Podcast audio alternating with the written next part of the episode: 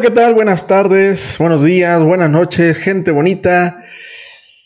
Qué honor tenerlos aquí de nuevo en un nuevo programa. Estoy, soy Ángel y soy en compañía de mi amigo Miguel. Justo hoy celebrando el nuevo capítulo, el capítulo número 7. ¿Qué tal amigos? ¿Cómo están? Bienvenidos una vez más a nuestro podcast MindFind. La verdad estoy muy emocionado de poder estar con ustedes de nuevo. Ya empezamos octubre, nuevo mes. Estamos más cerca ya de esa recta final, ya se viene diciembre, se vienen las fiestas y sobre todo, pues ya estamos cerca de llegar a 10 episodios. Sí, ya estamos cerca de los 10 episodios. También estoy muy contento porque ya tenemos más seguidores. Y lo más importante de todo es que ya estamos a punto de cerrar este año. Ya estamos octubre, noviembre, diciembre. Tres meses, menos de tres meses y se acaba el 2023. ¿Cómo ves, Mike? Pues sí, todo lo bueno, todo lo malo, lo que hicimos o lo que no hicimos, pues tenemos esos tres meses, ¿no? Para apurarnos, como de voy a la mitad de mis planes y lo que sea, pues ahorita corriendo todavía es buen tiempo para, para poder alcanzar algunas cosas. Entonces, Oye, ¿cuántos libros llevas este año? Ahorita llevo 18. No, Sigo en mis 18. Vas muy mal. Ya estamos por cerrar. Tienes tres meses para cerrarlo por lo menos en 30, ¿eh, estimado? Es lo que te voy a decir. Imagínate, mi meta son 42. Ahorita sí ya la empiezo a ver más difícil llegar. Entonces, unos 30 primero, a ver si llegamos. Yo creo que sí. Yo, yo empecé el año con la meta de 40. Eh, hoy llevo ya 46 justo. No, ayer cerré el número 46. Entonces ya en mi Instagram ya le pongo, ah, 46 de 40, ¿no? De Ya después se me olvidó y le puse 42, pero sí, originalmente empecé con 40 libros. Pero hoy ese es el tema justo de el poder de la lectura, cómo es que cambia tu vida y los beneficios, ¿no? ¿Qué, qué opinas de este tema, estimado? Oye, pero le estamos dando mucha seriedad. A ver, producción, te tienes que rifar con algunos efectos para que no se escuche muy, muy serio, muy de señores, muy godines. A ver. Listo, vamos a muy de señores serios. A ver, vamos, bájale unos cinco años, a unos cinco años tu personalidad de hola chavos, ¿cómo están? Buenas tardes. No, eso sonó muy. Me parece bien, me parece bien. Platícanos un poco el tema de la lectura. ¿Qué tal? Algo muy interesante es, es el hábito de leer, ¿no? O las ganas de poder leer un libro, o me pasaba que yo no sabía ni por dónde empezar, no conocía de autores, no conocía de títulos, yo decía, bueno, pues voy a una librería y agarro un libro, ¿no? Eh, con el paso del tiempo, pues uno empieza a disfrutar de esa lectura cuando lo vuelve un hábito y sobre todo siempre hay algo de aprender de cada autor. De cada página que tú lees, siempre se puede sacar algo bueno. Fíjate, les voy a compartir un dato bien interesante. Hay un artículo del Economista ¿no? que estaba leyendo recientemente y fíjense, hay un reporte que se llama MOLEC, ¿no? Y este nos indica que la población alfabeta de 18 años en adelante, esto está interesante y es para reflexionar, estimados. Dice que leyó un promedio de 3.4 libros entre 2022 y 2023. Y esto, bueno, dice que hubo una reducción en el hábito de lector del año al otro. O sea, considerando el reporte anterior que había de 3.9, ahora el último pues ya da 3.4. Yo creo que eso es en promedio, ¿eh? O sea, habrá, gente que dice, ah, yo me leo 50, 100. Puede haber casos, ¿eh? O sea. Pero no se trata de la cantidad. Porque... No, se, trata de poder comprender lo que uno lee, independientemente del número de libros, y que tenga ese hábito y esas ganas de poder leer. Eh, como, bueno, bajo mi opinión, pues un libro o leer uno te ayuda a bajar los niveles de estrés, te ayuda a tener una mejor concentración, porque muchas veces no existe o no siempre podemos tener esos pequeños espacios de silencio absoluto. Mucha gente el, como yo, pues leemos en el transporte público. Entonces hay muchos sonidos, hay muchos distractores. De vez en cuando, pues sí tengo la posibilidad de, leer, pero hay música, pasan muchas cosas. ¿Cuál crees que es el país con más índice de lectores? O sea, de los, de los países que más leen al año y cuántos libros crees que lean. Dame un aproximado o dime país. Yo diría que la media debe estar como por ahí de 15 libros. Ah, y te diría lo mejor que pudiera ser algún país eh, asiático tipo Japón. No.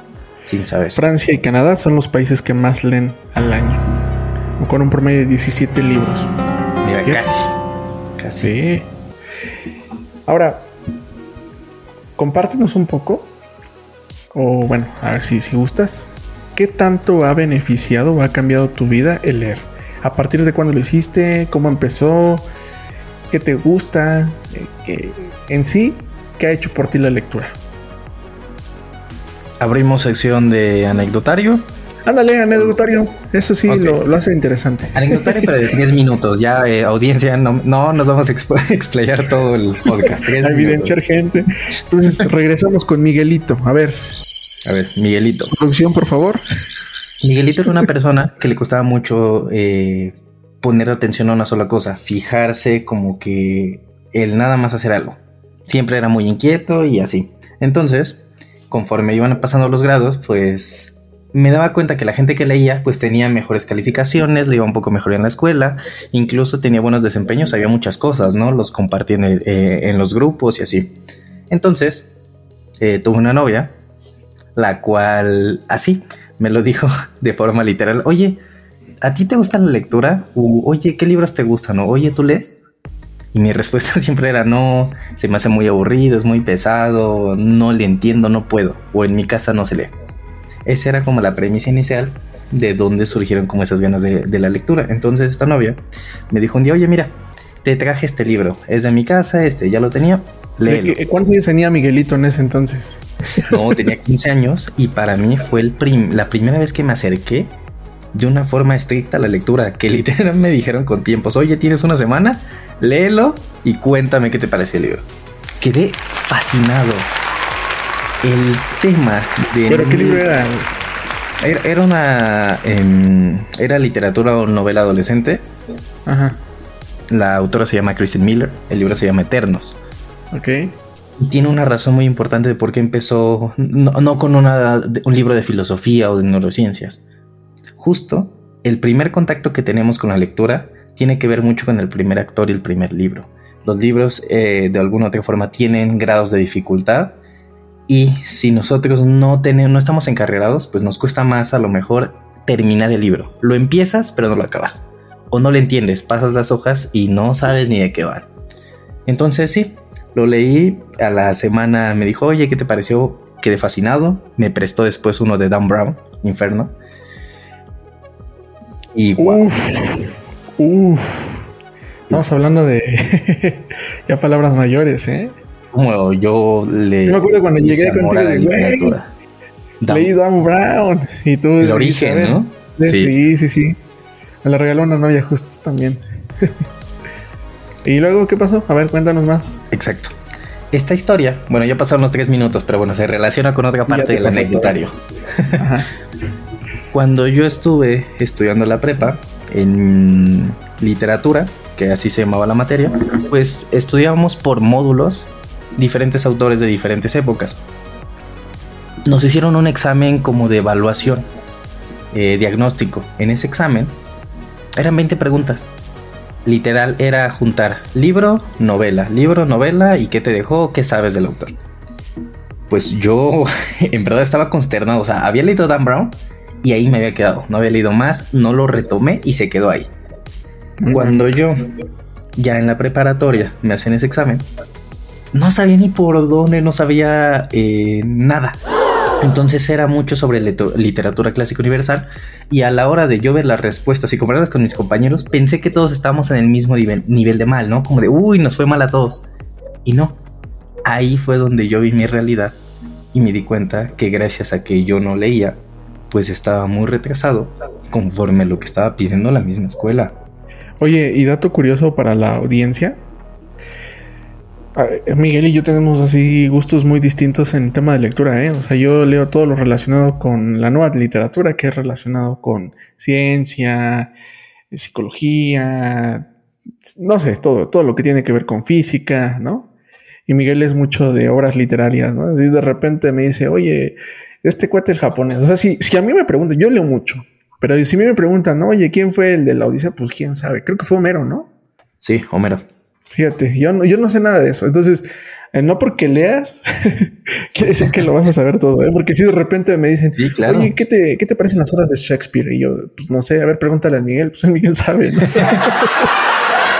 ya, mira, para, cerrar este anecdotario de, del día de hoy y seguir platicando a profundidad de, de lo que es la lectura, justo, eh, mis compañeros revisaron mi, mi examen y demás y me dijeron, oye, ¿cómo no sabes? Pues eso lo sabe todo el mundo, o yo los leí de pequeño o así. Y ahí fue donde me cayó el 20 y me di cuenta que por hábitos, porque tú no dejas de hacer o por desconocimiento, pues muchas veces eh, no sabes muchas cosas, pero a veces ni siquiera es tu culpa, ¿no? Es simplemente que no te diste el tiempo de leer algo. Entonces, la sabiduría, muchas cosas se aprenden con base en lo que estás leyendo. ¿Por qué? Porque no solo son escritos o no solo son cuentos, sino viene una experiencia del autor detrás qué es lo que permea en ti y pues hace que tú lo puedas aplicar a tu vida al día a día. Muy bien, muy bien, me gusta, me gusta tu punto de vista. Yo les voy a compartir un poco. Yo desde niño, desde que tengo seis años, mi papá era de regalarme libros, ¿no? Fíjate, mi papá casi no lee mucho, pero siempre me decía, un libro siempre va a ser tu mejor amigo.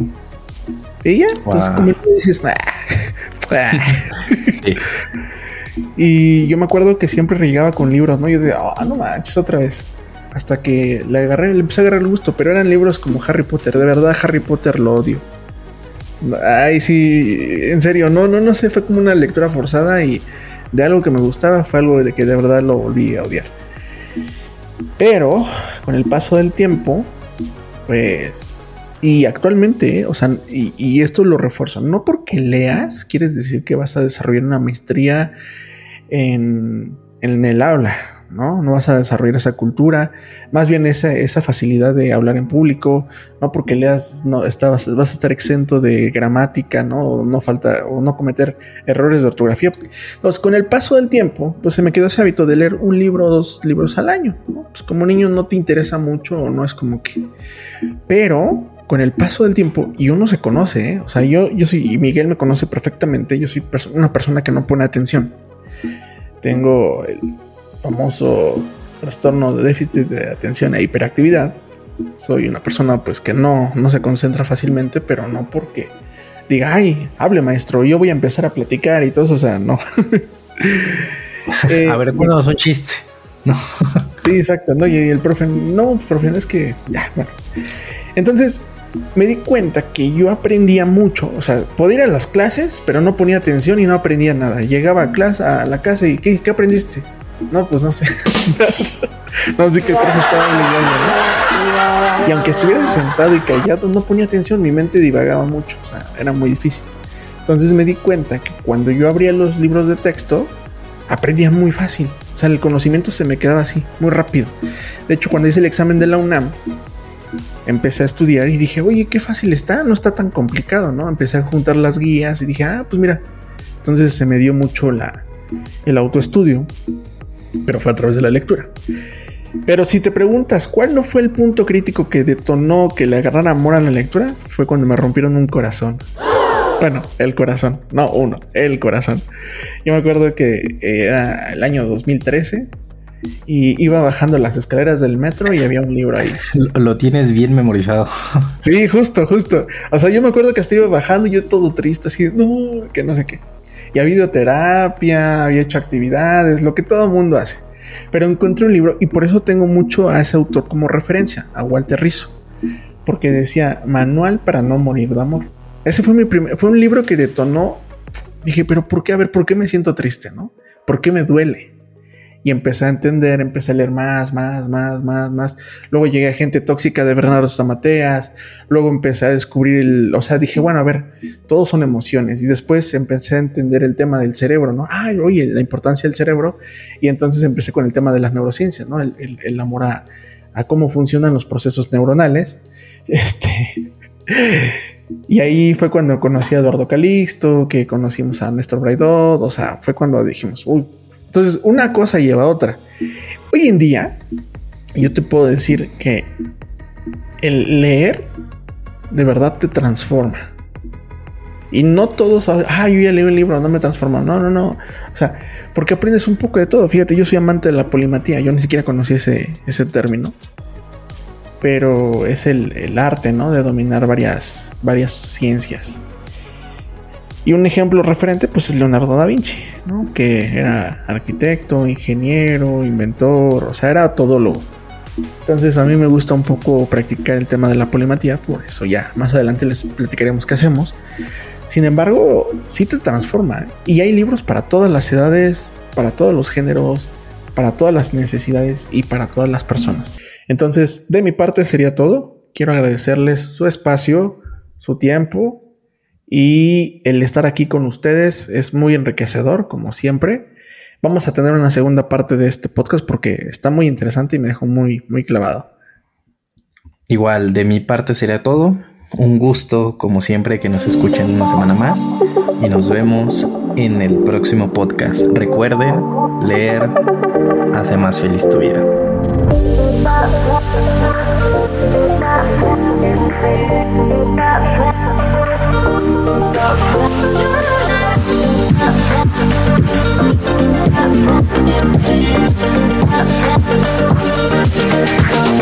Bring it.